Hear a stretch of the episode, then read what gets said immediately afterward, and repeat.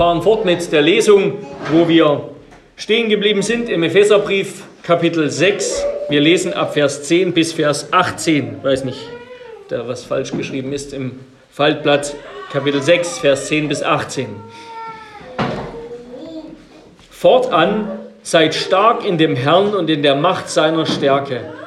Zieht die ganze Waffenrüstung Gottes an, damit ihr standhalten könnt gegen die listigen Anschläge des Teufels. Denn unser Kampf richtet sich nicht gegen Fleisch und Blut, sondern gegen die Mächte, gegen die Gewalten, gegen die Weltbeherrscher dieser Finsternis, gegen die geistlichen Mächte der Bosheit in den höchsten Himmeln. Deshalb ergreift die ganze Waffenrüstung Gottes, damit ihr am bösen Tag widerstehen und wenn ihr alles ausgerichtet habt, bestehen könnt. Seid also standhaft und umgürtet eure Lenden mit Wahrheit und zieht den Brustpanzer der Gerechtigkeit an und seid gestiefelt an euren Füßen mit der Bereitschaft des Evangeliums des Friedens.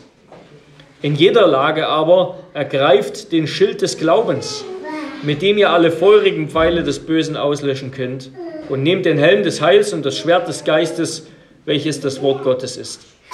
Betet zu jeder Zeit mit allem Gebet und Flehen im Geist und seid dazu wachsam in allem beharrlichen Flehen für alle Heiligen. Wort des lebendigen Gottes. Wir nehmen Platz zur Predigt.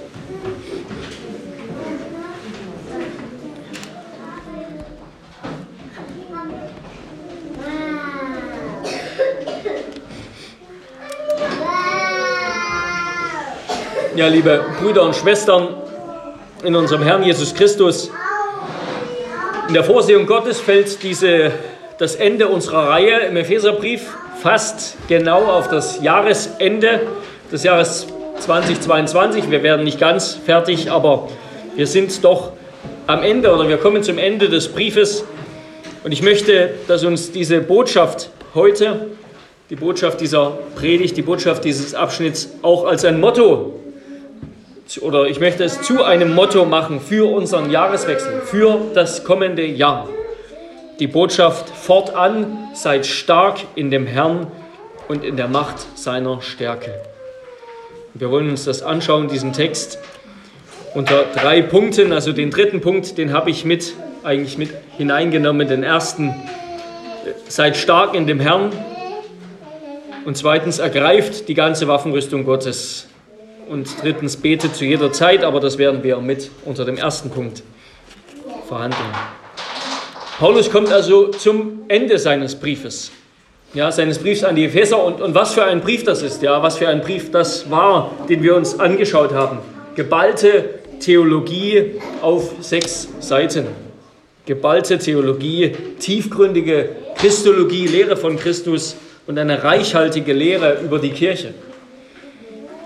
Und immer wieder war dabei, das ist uns vielleicht nicht aufgefallen, vielleicht ist es euch auch aufgefallen, immer wieder war dabei Stärke und Macht ein Thema. Nicht das Thema des Epheserbriefs, aber doch ein Thema, das immer wieder vorkommt. Und wir wollen, wenn ihr eure Bibeln aufschlagt, versuchen in aller Kürze das nochmal wiederzufinden, diese Stellen. Es sind eigentlich vor allem zwei andere Stellen im Epheserbrief, aber ganz wichtige, nämlich die zwei wichtigen Gebete von Paulus oder besser gesagt seine Berichte über seine Gebete für die Epheser. Paulus hat den Ephesern geschrieben von seiner Fürbitte, Kapitel 1 ab Vers 15.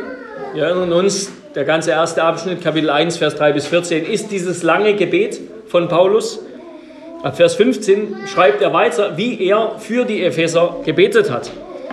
Und da schreibt er, da hat er gebetet, dass die Epheser erkennen mögen, was die überwältigende Größe seiner Kraft, Gottes, von Gottes Kraft an uns ist, die wir glauben, gemäß der Wirksamkeit der Macht seiner Stärke.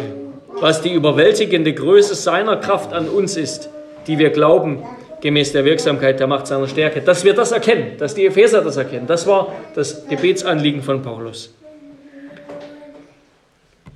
Ja, Gott ist nicht untätig, Gott hat sich nicht zurückgezogen aus dem Chaos der Welt, aus dem Elend unseres Lebens, sondern er hat seine alles überragende Macht, seine unüberwindbare Stärke offenbart. Er hat sie wirksam werden lassen in dem Herrn Jesus Christus, als er ihn von den Toten auferweckt hat und ihn gesetzt hat über alle Himmel zu seiner Rechten, in den höchsten Himmeln, hoch über jedes Fürstentum, jede Gewalt, jede Macht und Herrschaft, jeden Namen, der genannt wird, nicht allein in dieser, sondern auch in der zukünftigen Weltzeit. Gott hat seine Macht und Kraft und Stärke offenbart in Christus. Und er will, dass Christen Christus anschauen und in ihm erkennen, wie Gottes Kraft, wie Gottes Macht sich vollkommen entfaltet. Dass wir das erkennen, wie sich Gottes Kraft in dem Leben Jesu entfaltet hat und dann verstehen, wie sie sich auch in unserem Leben entfalten will.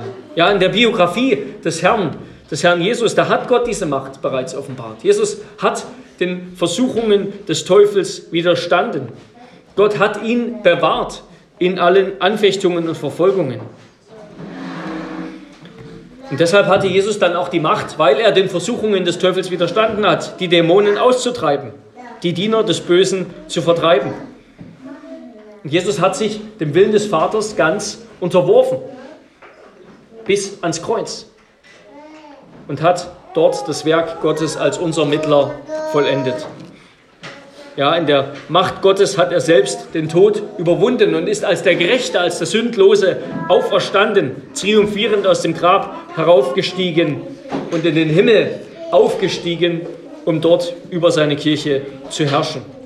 Ja, es ist Gottes Wille, dass wir Christus anschauen und in ihm die Kraft Gottes, die Macht Gottes sehen und dann verstehen, wie sie sich auch in unserem Leben auswirkt. Ja, Paulus lenkt unseren Blick so auf Christus, damit wir in ihm wie in einem Spiegel, so hat es Calvin ausgedrückt, die herrlichen Schätze der göttlichen Gnade und die unermessliche Größe der Kraft wahrnehmen, die in unserem Leben häufig nicht so sichtbar ist, aber bei Christus ist sie sichtbar. Und diese Kraft, so geht es dann weiter, wenn wir ins Kapitel 3 schlagen, Kapitel 3 des Epheserbriefs, diese Kraft ist nicht mehr nur in Christus, sondern sie ist jetzt auch in uns. Christus hat seinen Geist ausgegossen über seine Kirche und durch diesen Geist werden die Gläubigen, so betet Paulus wiederum oder berichtet Paulus von seinem Gebet für die Epheser, Kapitel 3, Vers 16, werden die Gläubigen jetzt gestärkt am inneren Menschen nach dem Reichtum der Herrlichkeit der Herrlichkeit Gottes, der weit über die Maßen mehr zu tun vermag, als wir bitten oder verstehen, gemäß der Kraft, die in uns wirkt. Ja, durch den Geist werden auch wir jetzt gestärkt am inneren Menschen. Haben wir Anteil an der Stärke Gottes. Der Heilige Geist ist es, der die Kraft sozusagen aus der Waffenkammer Gottes hervorholt und uns schenkt. Der Waffenkammer, die Christus aufgeschlossen hat. Und dann hat Paulus ausführlich beschrieben ab Kapitel 4, wie so ein neues Leben aussieht, ja, wie Christen leben sollen in der Einheit der Gemeinde, wie wir wie Christen wandeln sollen, wie sie sich unterscheiden sollen von den Heiden, wie eben das Leben von reifen Christen aussehen soll. Und jetzt am Ende kommt er noch einmal auf das Thema der Kraft, der Stärke Gottes und will uns sozusagen sagen, was ist das Mittel? Ja, was ist das Mittel? Wie können wir so leben als Christen, wie Paulus das jetzt beschrieben hat in den letzten beiden Kapiteln, Kapitel 4 bis 6? Ja, wie können wir als Kinder des Lichts wandeln? Wie können wir uns von der Welt unterscheiden? Wie können wir so in Liebe umgehen? Wie können wir unsere Berufung erfüllen als Ehepartner, als Eltern, als, als Herren, Obrigkeit oder Untertanen in dieser Welt. Wie können wir das machen? Woher kommt die Kraft dazu? Sie kommt von Christus. Ja, wenn wir ehrlich sind, wenn wir diesen ganzen Katalog, das müssten wir jetzt, könnten wir jetzt noch mal lesen, ja, von Kapitel 4 bis jetzt, diesen ganzen Katalog der Ermahnungen Gottes uns vor Augen führen, dann stellen wir doch häufig unser Scheitern fest. Ja. Uns als Christen steht oft unser Scheitern vor Augen. Vielleicht gerade jetzt am Jahresende, wo wir erinnert sind an Schwächen, an Anfechtungen in unserem Leben, die wir schon am Jahresanfang hatten.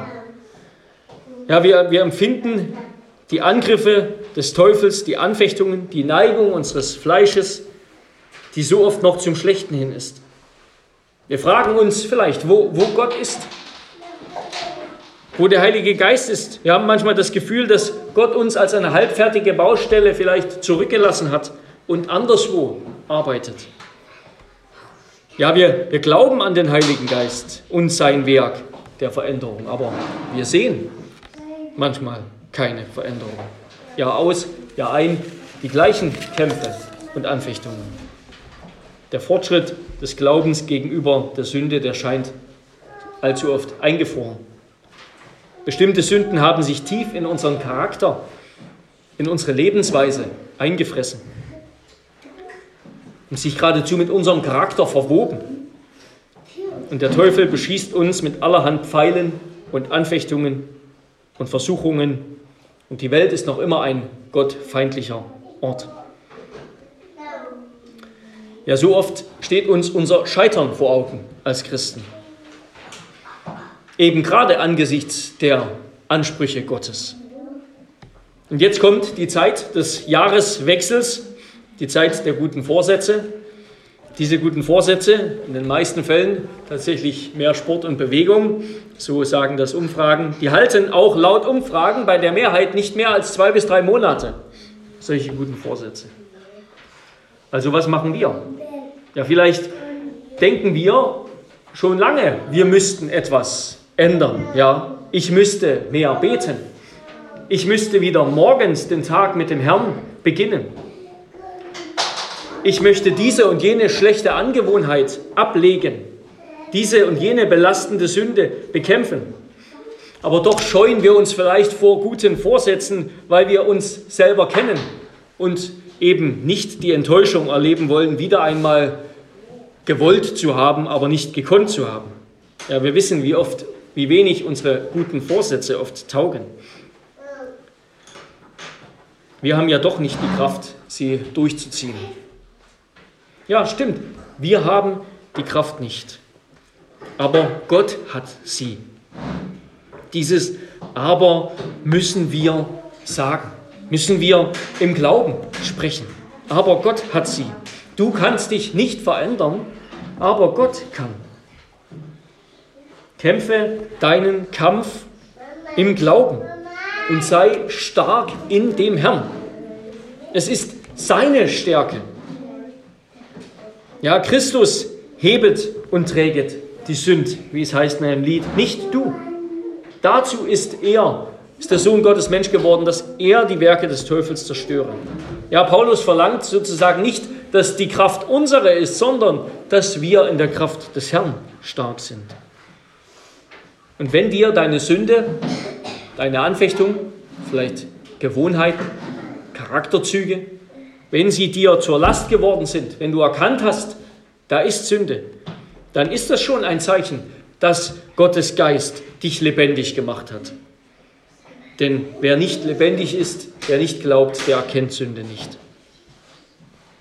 Sünde erkennen wir sozusagen auch nur im Glauben. Ja dann steht diese Sünde auch schon auf der Abschlussliste, auch wenn wir sie noch nicht tödlich getroffen haben. Viel schlimmer als erkannte Sünde ist doch unerkannte, unentdeckte Sünde, die wir noch nicht einmal als Sünde vielleicht identifiziert haben, von der wir meinen, es sei ganz in Ordnung. Aber sogar sie vergibt Gott. Ja, unsere Verfehlung, nach dem, was Paulus hier schreibt, fortan lebt in der Stärke des Herrn die besteht darin, dass wir die uns angebotene Gnade nur oberflächlich, zu oberflächlich, zu zögerlich benutzen.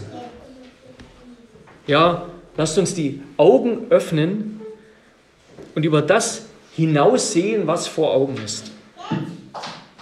Die Kraft Gottes anschauen. Das Wort Gottes hören. In seine den Reichtum, die Fülle seiner Gnade und seinen Willen, uns zu verändern.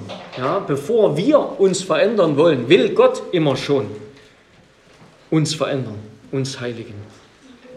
Und dann lasst uns aufhören zu jammern und zu klagen, sondern kämpfen und standhalten. Und wenn wir fallen, dann dem Herrn unsere Sünde bekennen, die Christus bezahlt hat, und kämpfen. Ja, wie? Ja, wie hat Christus gekämpft, als er vom Teufel versucht wurde? Ja, auch Christus hat. Christus war ein wahrer Mensch. Christus hat durch den Geist in der Kraft Gottes gekämpft. Ja, das war nicht alles nur unecht. Auch er hat im Glauben gekämpft durch den Heiligen Geist. Wie hat er das gemacht? Ich möchte auf zwei Dinge hinweisen. Erstens in seiner Versuchung. Da heißt es in Matthäus 3, und als er 40 Tage und 40 Nächte gefastet hatte, da war er zuletzt hungrig. Und der Versucher trat zu ihm und sprach, wenn du Gottes Sohn bist, so sprich, dass diese Steine Brot werden. Er aber antwortete und sprach, es steht geschrieben, der Mensch lebt nicht vom Brot allein, sondern von einem jeden Wort, das aus dem Mund Gottes hervorgeht.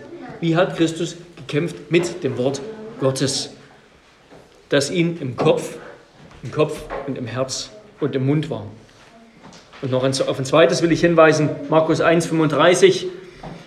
Da heißt es, und am Morgen, als es noch sehr dunkel war, da stand er auf und ging hinaus an einen einsamen Ort und betete dort. Ja, unser Herr lebte aus der engen Gemeinschaft mit seinem Vater.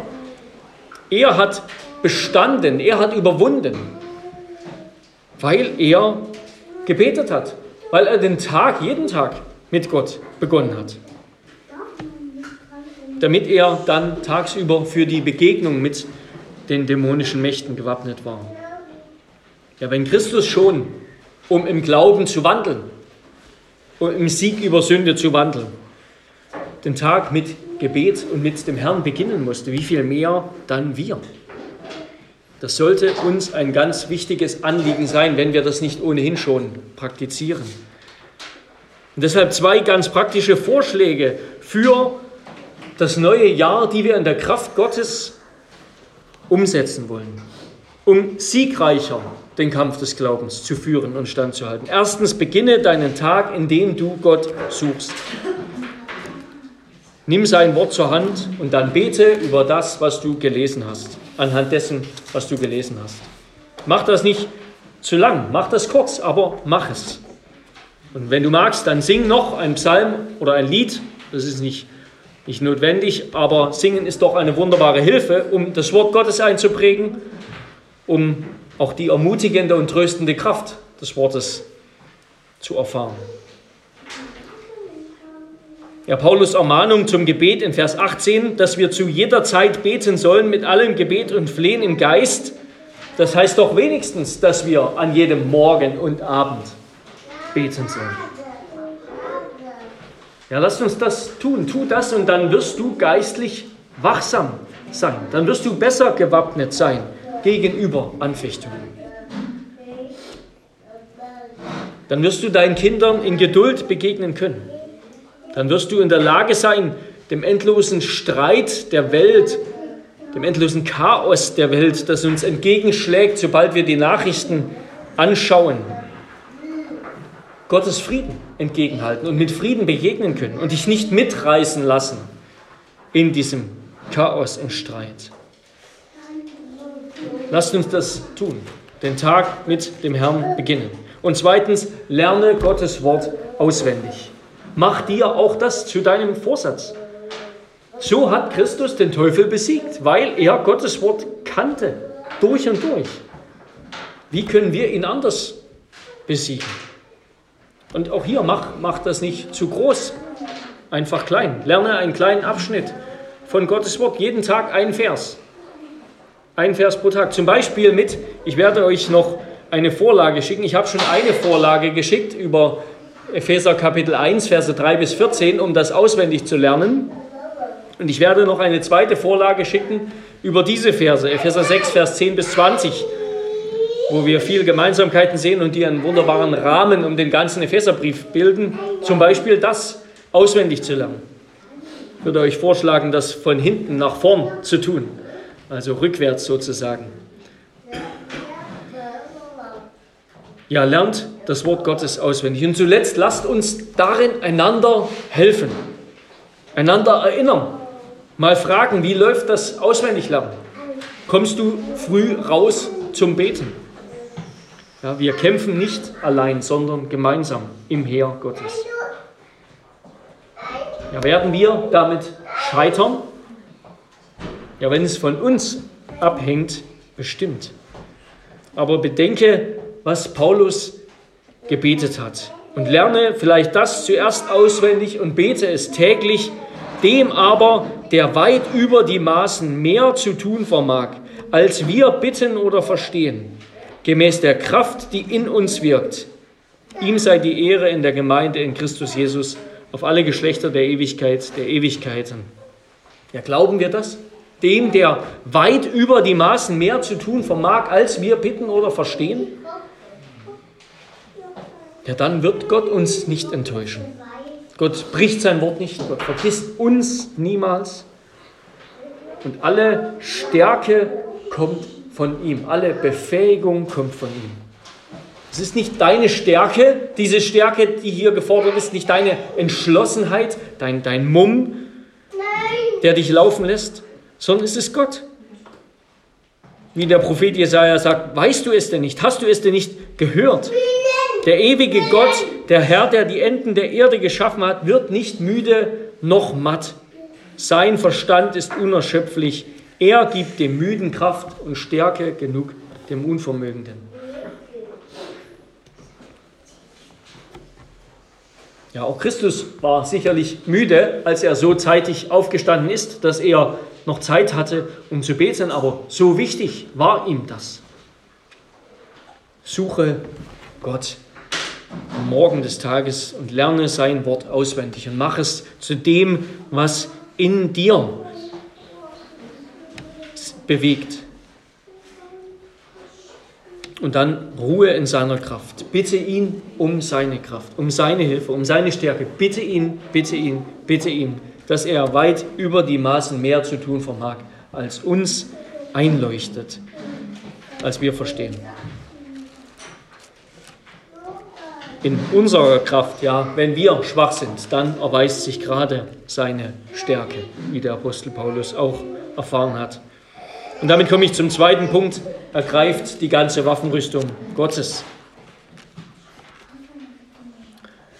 Und bevor ich zu dieser Waffenrüstung, zu den Teilen dieser Waffenrüstung komme, noch kurz, was Paulus schreibt, gegen wen sich unser Kampf richtet. Gegen wen richtet sich dieser Kampf? Paulus schreibt gegen die Herrschaften, gegen die Gewalten, gegen die Weltbeherrscher der Finsternis, gegen die geistlichen Mächte der Bosheit in den höchsten Himmeln.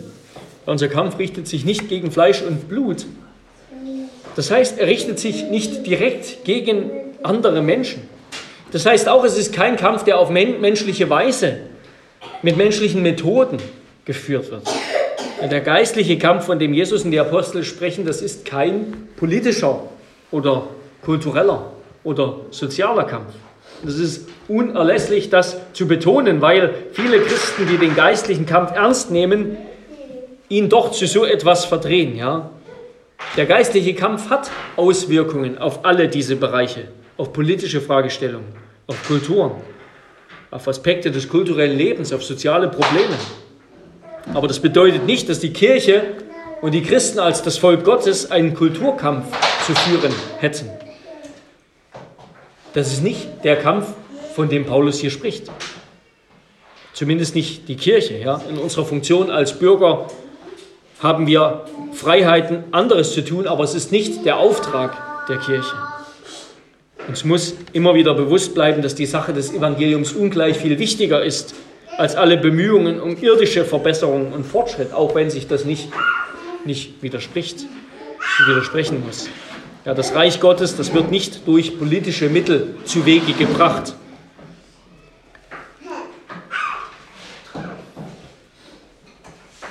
Wir kämpfen, gegen wen kämpfen wir? Wir kämpfen gegen den Teufel und seine Engel.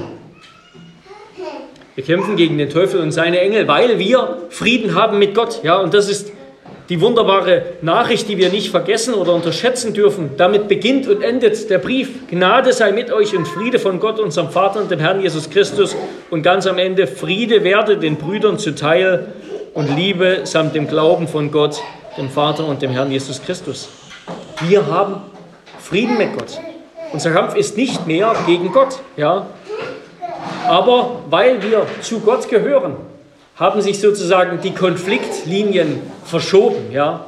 Wir stehen jetzt auf Gottes Seite in dieser großen Auseinandersetzung, in diesem großen Kampf der Weltgeschichte. Stehen wir auf Gottes Seite. Wir haben Frieden mit Gott und das ist ganz wichtig. Das heißt, wir haben Frieden mit uns, einen Frieden, der nicht von dem abhängt, was wir tun. Das ist so wichtig, dass wir das auch den Menschen verkündigen. Man muss nur schauen in die Politik, auf Twitter oder sonst wo, da ist endlos Streit. Weil Menschen meinen, dass sie die Probleme der Welt selbst lösen müssen. Deshalb hört der Ärger und der Streit nicht auf. Aber wir müssen diese Probleme nicht selbst lösen. Und deshalb haben wir Frieden. Ein Frieden, wie ihn die Welt nicht hat. Aber weil wir eben zu Gott gehören, haben wir doch auch Konflikt, haben wir doch auch Krieg und Kampf.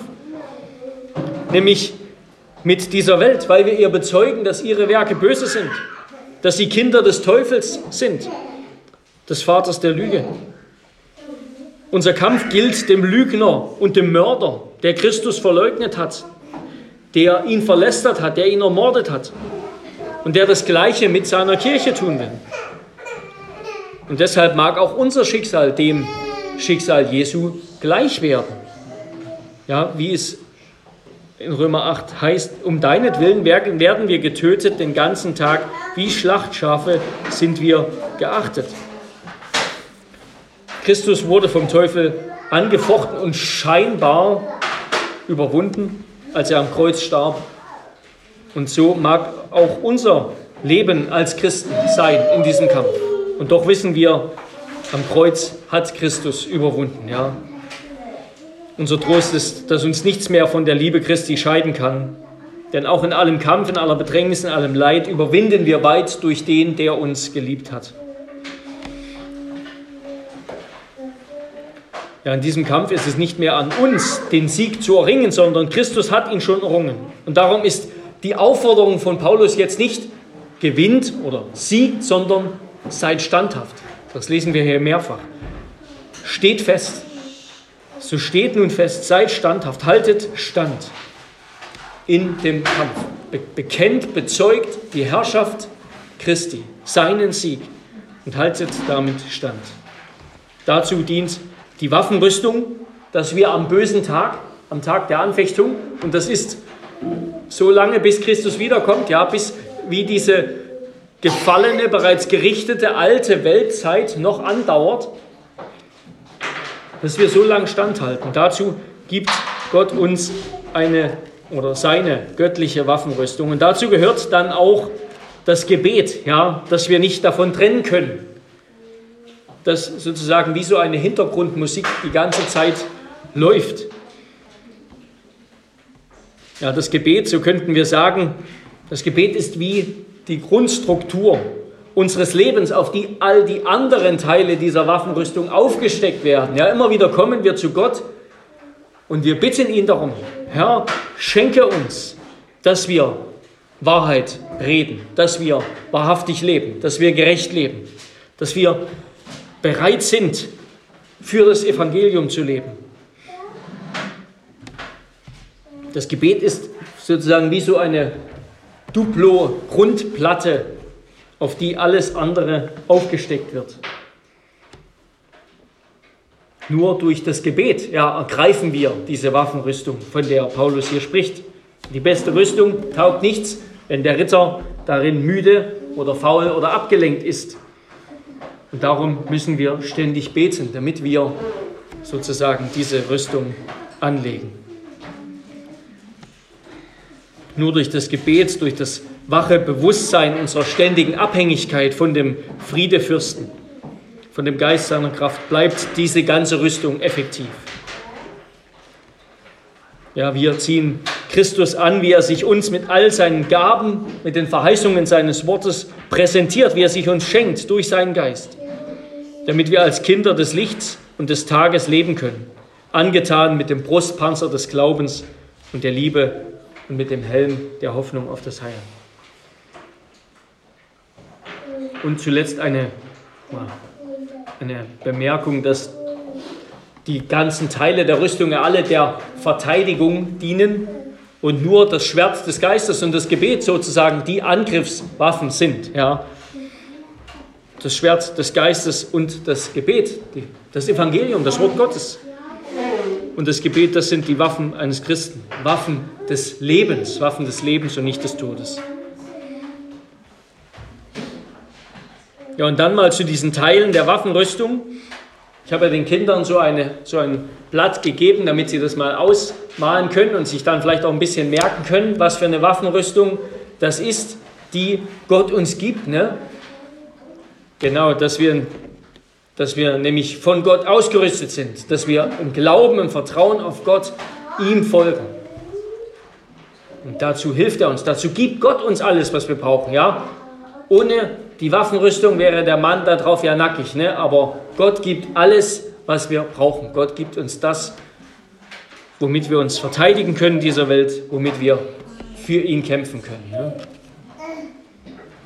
Und was sagt der Apostel Paulus? Er spricht davon, dass wir den Gürtel der Wahrheit anlegen sollen, dass wir also wahrhaftig leben sollen. An anderer Stelle spricht er darüber, dass unser Leben und Reden untadelig sein soll. Titus 2, Vers 8. Dass unser Leben und Reden untadelig sein soll, damit uns niemand verklagen kann. Damit uns niemand verklagen kann. Ja, das heißt für uns als Christen, aber das gilt auch in der Welt und das gilt bis heute. Das ist so ein, ein Nachwirken des christlichen Ethos eigentlich mitten in der gottlosesten Welt. Der moralische Sieg ist der entscheidende und die moralische Niederlage ist die entscheidende. Ja, das sieht man bis heute in der Politik, wenn irgendein Politiker oder irgendeine, irgendeine prominente Persönlichkeit moralisch gefallen ist. Gut, mittlerweile ist das Verständnis von Moral in der Welt sehr dehnbar, aber ist es doch, spielt es immer wieder eine Rolle. Ja. Der moralische Sieg oder die moralische Niederlage ist die entscheidende. Unser Leben soll wahrhaftig sein, soll der Wahrheit entsprechen, soll im Licht geführt sein. Dass wir, das heißt natürlich ganz praktisch, dass wir miteinander die Wahrheit reden, dass wir einander auch Sünde bekennen und um Vergebung bitten. Wer in der Wahrheit lebt, wer im Licht lebt, dem will Gott helfen, die Sünde und die Finsternis auszutreiben. Was das bedeutet, das sagt unser Katechismus unter anderem im neunten Gebot über das falsche Zeugnis geben, dass ich niemandem, dass ich gegen niemanden falsches Zeugnis gebe, niemandem seine Worte verdrehe, nicht hinter seinem Rücken rede und ihn nicht verleumde. Ich soll niemanden ungehört und leichtfertig verurteilen helfen, sondern alles Lügen und Betrügen als Werke des Teufels vermeiden, um Gottes schweren Zorn nicht auf mich zu ziehen.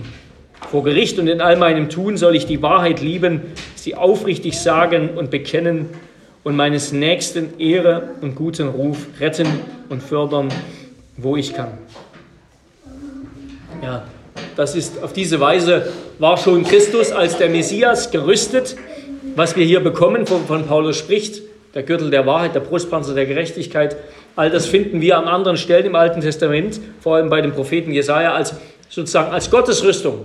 Gott hat sich so gekleidet. Gott ist so in den Krieg gezogen. Als Christus kam, ist er so gekommen und hat den Sieg errungen und bekleidet uns jetzt mit diesen Kleidungsstücken. Ja, so heißt es über den Messias in Jesaja 11, Vers 5. Gerechtigkeit wird der Gurt seiner Lenden sein und Wahrheit der Gurt seiner Hüften. Und damit kommen wir zum zweiten, zum Brustpanzer der Gerechtigkeit. Das heißt, dass wir ein redliches und ehrliches Leben nach Gottes Geboten führen sollen und dass das an sich schon ein großer Schutz ist. Ja? Je stärker deine guten Gewohnheiten sind, desto schlechter, desto schwerer wirst du erschüttert, wirst du zu schlechten Gewohnheiten gebracht. Gute Gewohnheiten, ein integeres, gerechtes Leben, das ist ein großer Schutz. Je weniger wir kennen von den um Wissen von den Umtrieben des Teufels, desto besser. Je weniger wir beeinflusst sind von dem Programm der Welt, desto besser. Gottes Gebote leiten uns auf diesem Weg, auf diesem Weg der Gerechtigkeit, der Integrität. Und sein Geist gibt die Kraft dazu. Und dann seid gestiefelt an euren Füßen mit der Bereitschaft des Evangeliums des Friedens. Ja, ich denke, es geht hier um die Bereitschaft. Seid gestiefelt an euren Füßen mit der Bereitschaft. Oftmals wird das hier auf die Verkündigung des Evangeliums ausgelegt, also seid gestiefelt, um bereit zu sein, das Evangelium zu verkündigen. Aber das steht hier nicht. Es ist besser, das so zu verstehen, dass uns vom Evangelium eine Bereitschaft zukommt, nämlich die Auseinandersetzung zu führen, die wir müssen. Ja? Wie können wir bereit bleiben, immerzu den Kampf zu führen, als Soldaten sozusagen zu leben? Das ist vom Evangelium. Und das Evangelium soll sozusagen wie die Schuhe sein, die unsere Schritte abfedern, die unsere Füße beim Marsch schützen sodass wir bereit sind für die Pilgerschaft, bereit sind für den Kampf des Glaubens. Unsere Bereitschaft, nicht einzuschlafen, nicht müde zu werden, nicht verletzt zu sein und damit außer Gefecht gesetzt sozusagen, das kommt vom Evangelium des Friedens. Von dem Frieden, den wir immer wieder bei Gott finden. Ja.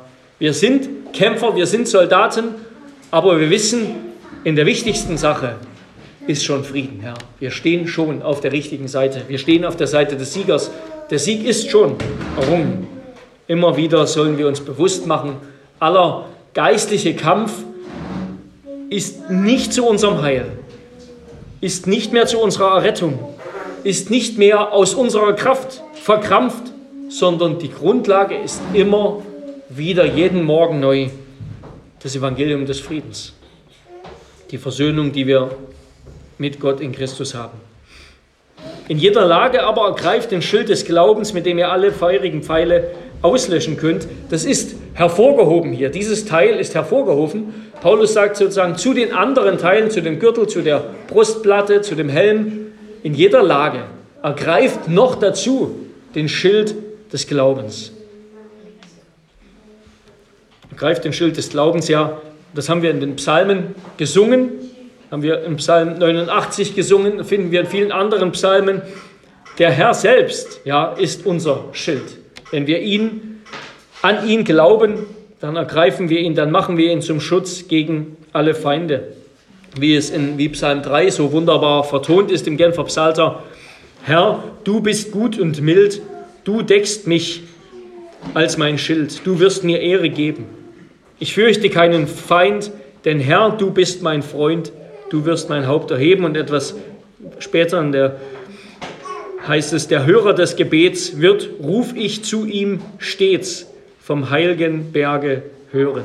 Ich leg mich ruhig hin, weil ich doch sicher bin. Ich schlafe oder wache, dass mich die Allmacht schützt, die Güte unterstützt. Der Herr führt meine Sache. Und unter seiner Hut hab ich den Heldenmut, mich einmal durchzuschlagen, wenn um mich auch ein Heer von vielen tausend wäre, ich werde nie verzagen. Ja. Den Schild des Glaubens zu haben, heißt Gott als meine Sicherheit, Gott als mein Schutz, mich in allen Dingen immer wieder zu beruhigen. Gott, du, du bist unser Schutz, du bist unser Halt, du bist der Grund, in dem wir uns gründen. Das ist alles nicht von uns. Und der Helm des Heils, damit bin ich beinahe am Schluss, der Helm des Heils, das ist nichts anderes als der Helm der Hoffnung auf das Heil. So sagt Paulus in Epheser zum 1. Thessalonicher 5. Da nennt er diesen Helm den Helm der Hoffnung auf das Heil. Ja, es ist also der Helm der Gewissheit, dass Christus wiederkommen wird. Das, das, ist, das ist die Sicherheit, ja. Christus wird wiederkommen. Das, er wird den Sieg bringen. Ja. Das ist nicht ungewiss, unser Kampf, wie es ausgehen wird. Die Grundlage ist ganz gewiss. Christus wird wiederkommen und diese Hoffnung sollen wir in allem Kampf hochhalten. Und zuletzt das Schwert des Geistes, nämlich das Wort Gottes, mit dem wir ausgerüstet sind. Das heißt die Zusagen der Verheißung Gottes und eben auch die Zusagen, die wir auch im heiligen Abendmahl sichtbar, schmeckbar empfangen. Amen. Lasst uns beten. Herr unser Gott, wir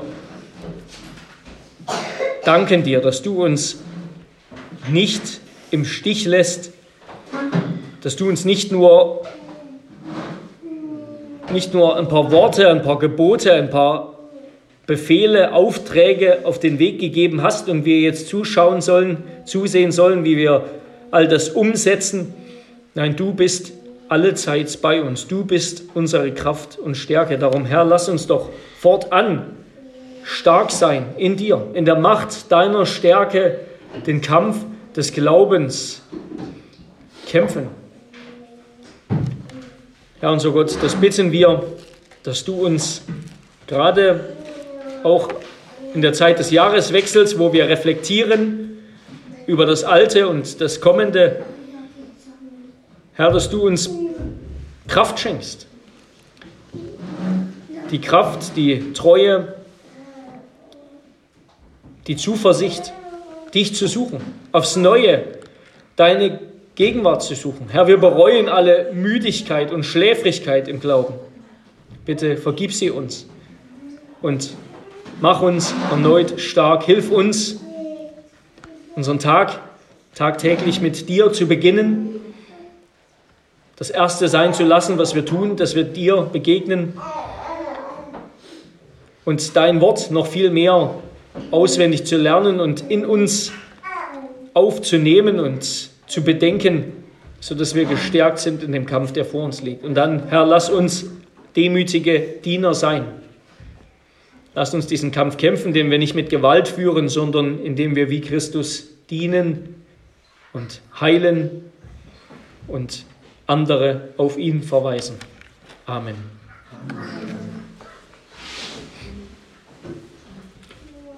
Ja, wir wollen singen oder antworten auf die Predigt mit dem Lied Zieh an die Macht, du Arm des Herrn, Nummer 223, Nummer 223, Strophen 1 bis 4.